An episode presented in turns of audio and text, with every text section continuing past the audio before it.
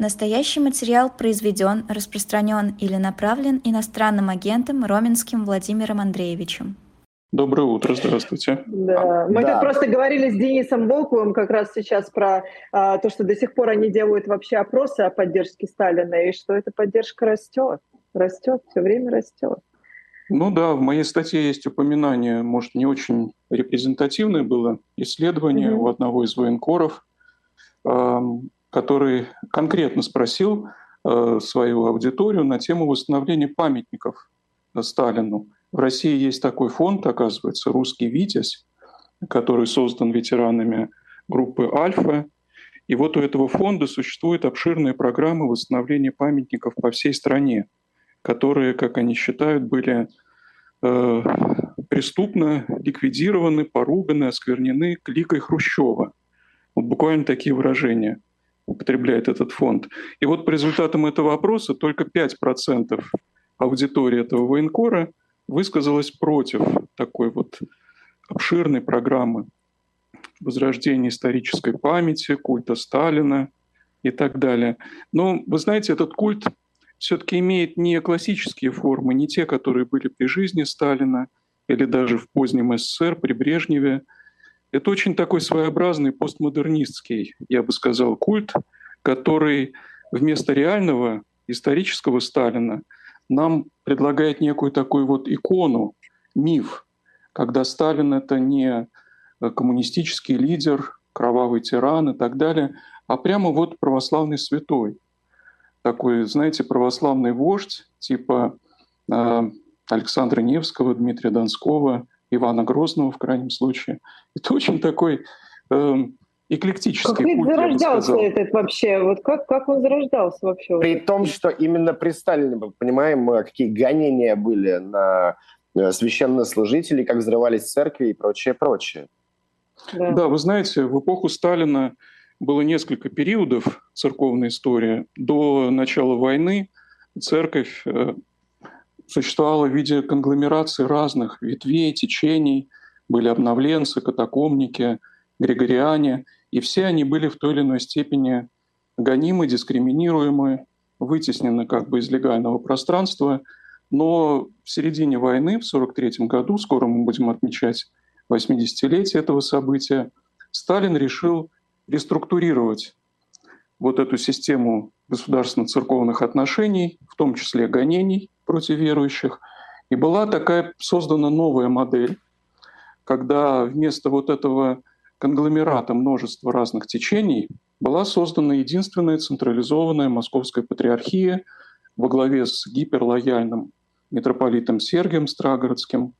От его имени пошло название этого явления сергианство – вот. А все остальные течения православия подверглись еще более жестким репрессиям, чем были даже в конце 30-х годов. НКВД во главе с Берией провела, например, спецоперацию по переселению истинно православных христиан, катакомников из центральных регионов Советского Союза в Сибирь, на Дальний Восток.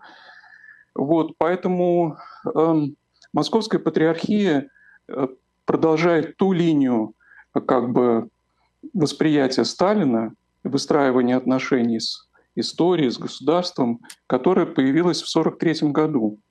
Вот. Это не преемники той традиции, той церкви, той церковности, которая была до войны, которая претерпевала гонения.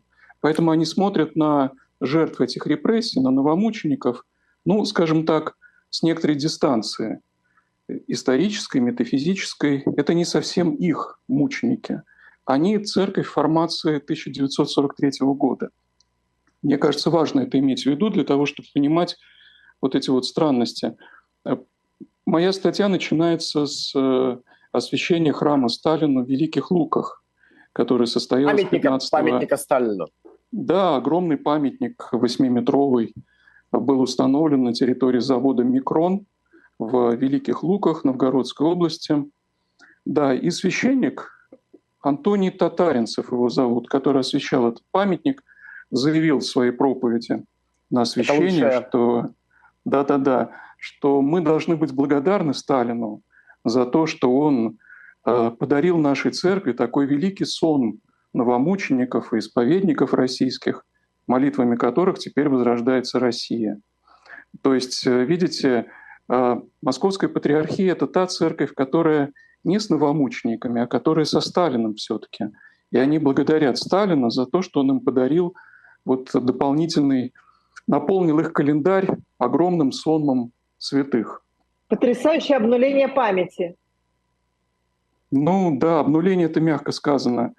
Просто есть две э, памяти разнонаправленных. Одна память — это реальное церковное предание, другая память — это вот та вот э, мифическая модель, которую создает Московский патриархат и ее наиболее, его наиболее радикальное крыло — православные сталинисты или неосталинисты, если угодно.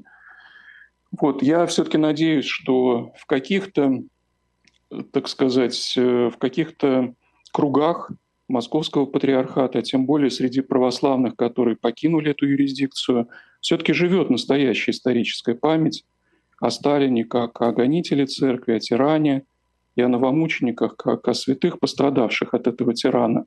Но мейнстрим Московского патриархата сейчас, оправдывая специальную военную операцию и так далее, он, конечно, придерживается другого взгляда на Сталина. Вот, и мы наблюдаем процесс, например, канонизации э, уже не новомучеников, а я их называю политических таких святых, которые, культ которых призван оправдать сталинизм. Вот в статье идет речь о такой блаженной старице Матроне, вот главное событие жизни которой – это такая едва ли реальная встреча со Сталиным.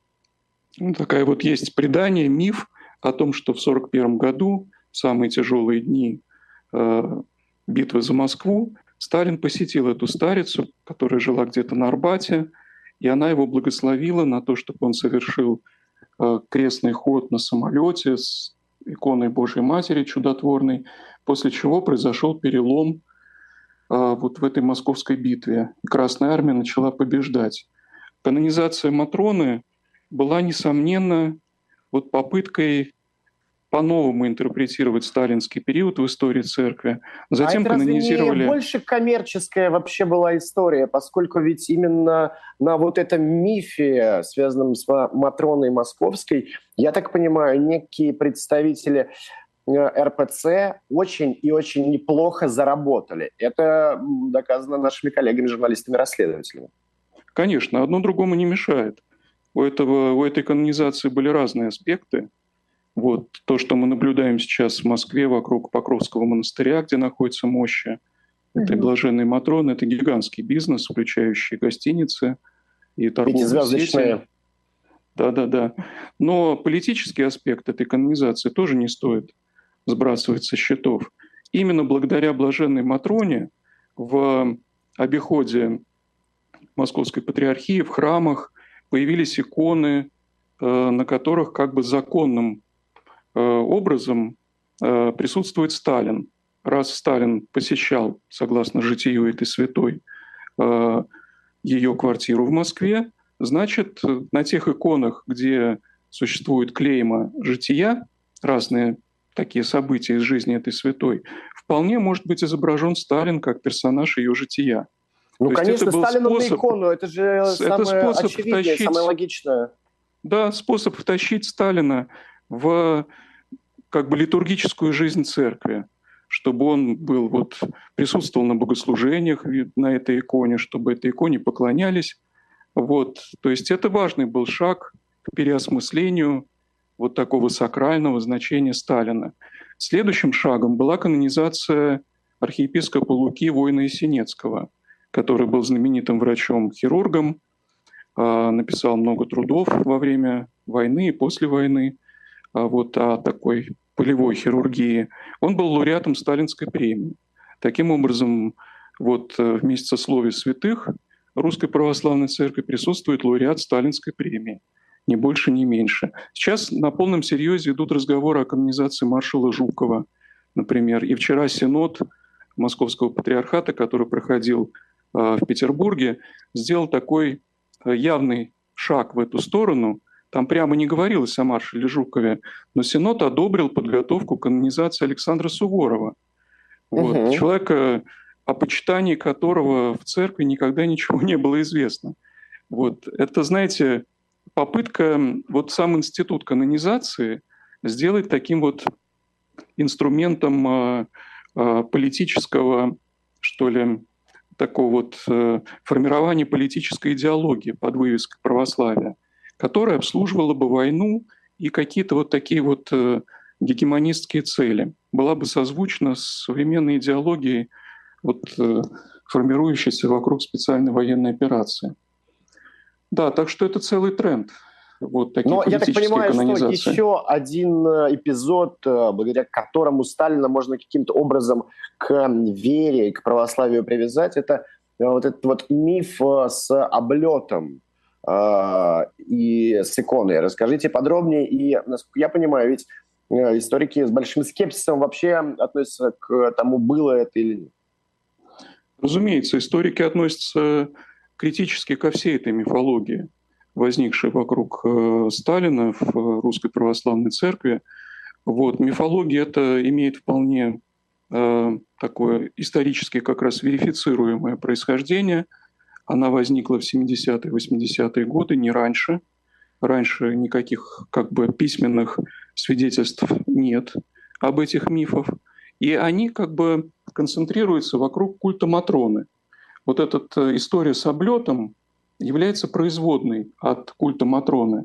Как я уже говорил, вот э, на встрече со Сталиным якобы, состоявшейся в декабре 1941 года, старица ему сказала, что вовсе не военные какие-то усилия приведут к победе, а только религиозное возрождение. Тебе надо открыть храмы, вот э, тебе надо возродить духовные учебные заведения, совершить вот этот облет вокруг Москвы с Казанской или с Тихвинской по разным версиям иконой Божьей Матери. только тогда можно будет достичь перелома э, в ходе военных действий.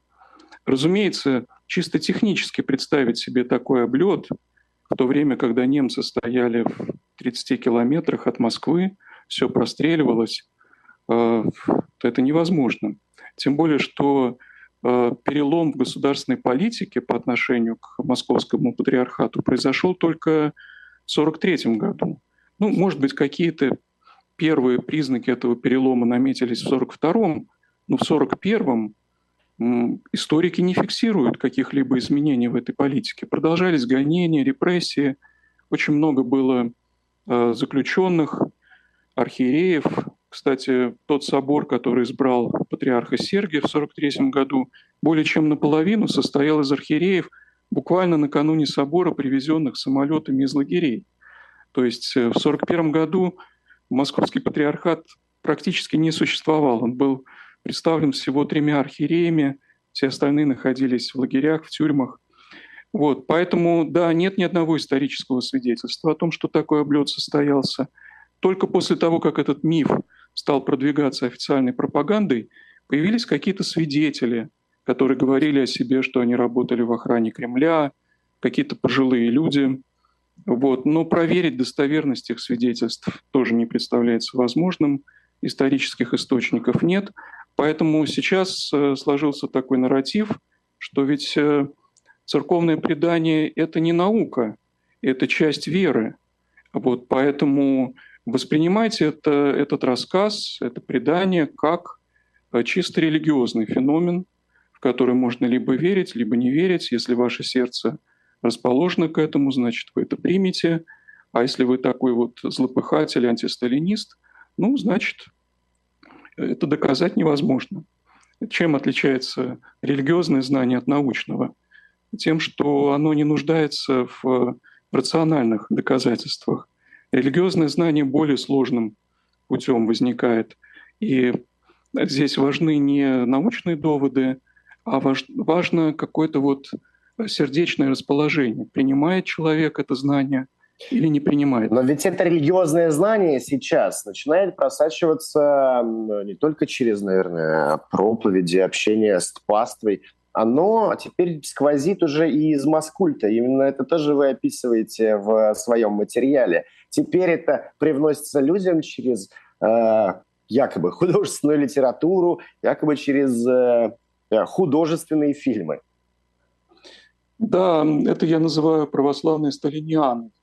Возник целый цикл э, фильмов. Э, ну, самые свежие примеры э, такого рода – это фильм «Зоя» или «Мария». У них даже названия похожие. Вот какие-то женские имена.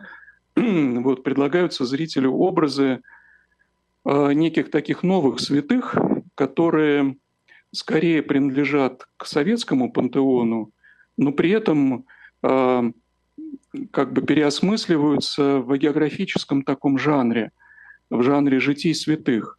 Оказывается, Зоя Космодемьянская, которая была комсомолкой и, скорее всего, атеисткой, вот, совершила такой христианский подвиг, принеся себя в жертву вот, за, так сказать, свой народ. А, понимаете, по большому счету это часть а, так называемой гражданской религии, когда э, в сердцевине этого культа оказывается не Христос, не, э, собственно, его свидетели, святые, а оказывается Родина, вот, народ. И святость как бы определяется не тем, насколько эти люди подражали Христу, исполняли его заповеди, а тем, насколько вот э, важную роль они сыграли для народного единства, для великой победы. Вот эти вот э, нотки становятся все более громкими и вытесняют традиционно христианские в э, таком вот богословии и вообще в мировоззрении э, московского патриархата. Вот это выглядит очень странно, но этот феномен э, религиоведением давно описан, изучен, он называется гражданской религией. Такое явление существовало и на Западе, но в других формах. Вот. А в тоталитарных режимах оно приобретает характер такого культа, собственно говоря, вот этого народного единства, вождя, вот, э, государства, нам нужно двигаться дальше, но я вас не могу не спросить и попрошу коротко, а как сейчас власть использует в своих интересах вот этот вот насаждаемый культ Сталина? Я думаю, что происходит так называемая проективная идентификация, то, что в психологии таким сложным научным термином обозначается. То есть какие-то черты э, нынешнего национального лидера э, сливаются с чертами Сталина. Вот. И Великая Отечественная война — Великая Победа каким-то образом э, проецируется на специальную военную операцию. Пропаганда трактует ее как продолжение Великой Отечественной войны. Вот, и поэтому те приемы, которые помогли нашему народу победить в той войне, э, несомненно, принесут победу и сейчас. Вот, поэтому э, культ Сталина ценен не сам по себе, вот, он является лишь э, некой такой иконой, исторической параллелью э, для формирования нового культа. Ну, знаете, в идеале, может быть, эта схема выглядит такой рабочей и эффективной, но на практике она не работает. Все эти попытки перенести культ Сталина, спроецировать его на, современное, на современную ситуацию, они терпят фиаско. Вот те фильмы, о которых мы упомянули, набирают минимальные какие-то вот суммы в прокате. Вот они не пользуются каким-то, знаете, на них часто принудительно приводят школьников, студентов, военнослужащих. Вот. Я не думаю, что этот ход, который избран пропагандой как государственной, так и церковной, на самом деле эффективен. Это скорее такая попытка от бессилия апеллировать каким-то самым сильным, как им кажется, эпизодом отечественной истории, заставить эти эпизоды работать на э, нынешний режим. Но его неуспехи как раз связаны с тем, что это, э, эта мифология не очень-то воспринимается населением. Вот в этом есть некоторая надежда на то, что мы все-таки не провалимся в такой махровый сталинизм, в какую-то махровую тоталитарную э, систему. Хотелось вот. бы верить. Да, сейчас все-таки другое время. Проваливаемся, другой проваливаемся, но хотелось бы не провалиться окончательно. Да, спасибо большое. Спасибо вам, огромное. Александр да. Солдатов, обозреватель «Новой газеты», религиовед, был в нашем эфире.